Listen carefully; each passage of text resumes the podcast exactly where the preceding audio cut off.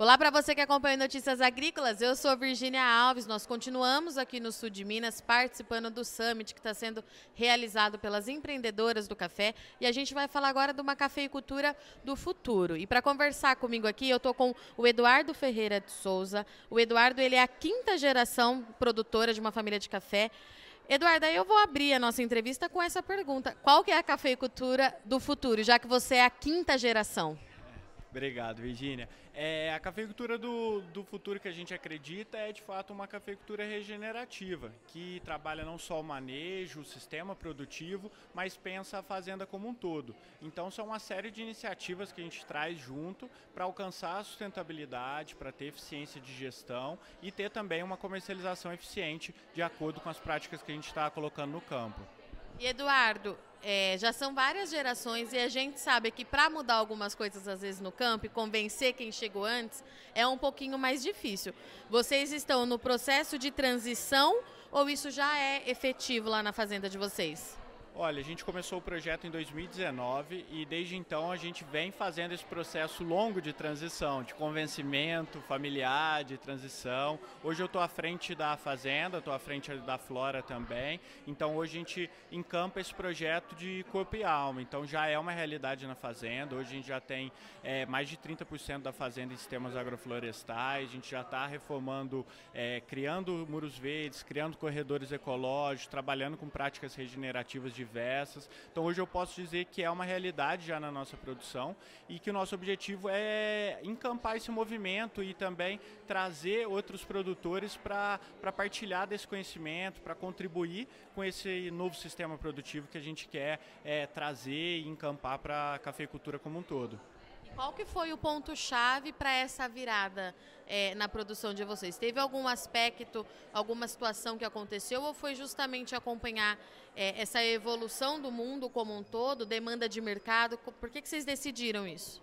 Ótima pergunta. É, eu sempre comento com o pessoal que, a gente, que eu sou, como falei, quinta é, geração de produtores na minha família, mas na verdade o meu objetivo foi, a, a princípio, fugir da fazenda. Então fui estudar relações nacionais, fui estudar economia e voltei para a fazenda para trabalhar junto ao meu pai.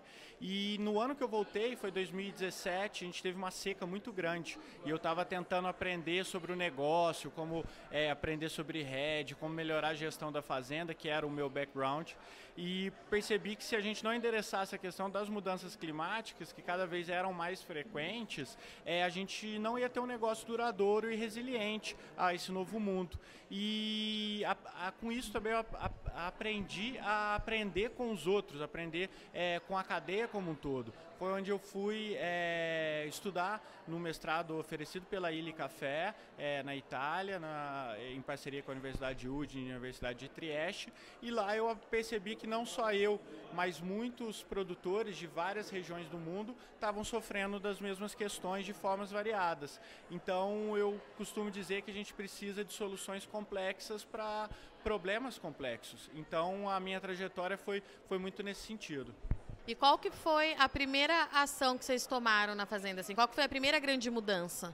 Olha, é, eu comecei o estudo, fiz minha tese de mestrado pelos sistemas agroflorestais, que eu aprendi muito com os produtores de outros países que já utilizam essas práticas, esses consórcios, plantas de serviço, para favorecer a produção de café. Então eu comecei é, pela parte dos sistemas agroflorestais, como que a gente poderia trazer conceitos que já são testados e validados ao redor do mundo para a cafeicultura do Brasil. Errei bastante, aprendi bastante e a gente vem é, aprimorando muito esse sistema e com isso a gente foi abrindo a cabeça, aprendendo novos conceitos, entendendo que a solução não é uma solução micro, é uma solução macro que tem que vir do, da gestão da fazenda como um todo, da paisagem que a gente cria na fazenda, para depois ir para a lavoura do café e para depois a gente fechar com chave de ouro a partir das práticas regenerativas. Então a gente é, organiza a fazenda, cria, melhora esses ciclos ecológicos da fazenda, cria um microclima ideal para o café é, dentro da lavoura, a partir dos sistemas agroflorestais, e depois aproveita desse sistema como um todo, a partir das práticas regenerativas, para aumentar ainda mais a sustentabilidade, mas os efeitos positivos dessa integração como um todo para a nossa cultura querida que é o café. E para a gente encerrar, duas perguntas que todo mundo que está pensando em mudar o sistema se, é, acaba se fazendo, né, Eduardo? Qualidade e rentabilidade. Três, na verdade, produtividade. É possível ter tudo isso dentro de uma fazenda regenerativa? Perfeito, Virginia. É possível, é, não vou dizer que é fácil e não vou dizer que é de uma hora para outra. É um, parte de um processo onde a gente vai construindo, onde a gente vai é, aprimorando conceitos dentro da nossa realidade, porque cada fazenda, como você bem sabe, é um universo à parte. Então a gente precisa entender muito bem os conceitos, criar um plano de ação para ver como que a gente vai integrar esses conceitos, essas práticas no, na nossa gestão já atual, para a gente fazer esse processo de melhoria contínua para a gente é, não ter problemas é, de fazer o que a gente ainda não está preparado ou que a gente não tem uma estrutura para fazer. Então hoje eu posso dizer que a partir desse, desse sistema regenerativo de produção, não só a gente tem diminuído os custos de produção, como a gente tem aumentado a nossa rentabilidade, mantendo uma produção muito parecida com a da monocultura, diminuindo o efeito da bienalidade ao longo do ano, tendo um sistema mais resiliente e ganhando prêmios é, de qualidade e de sustentabilidade, criando também parcerias de longo prazo com compradores em todo o mundo. Então, nós estivemos aqui com o Eduardo, que falou mais uma vez sobre cafeicultura regenerativa, que já está acontecendo. A gente tem muitos produtores é, referência no Brasil fazendo isso e provando que dá certo. O Eduardo foi muito enfático aqui, né, Eduardo? Dá para ter produtividade, reduzir custo, que é muito importante, qualidade, principalmente rentabilidade. Eu agradeço muito sua audiência e companhia, mas não sai daí que já já a gente está de volta.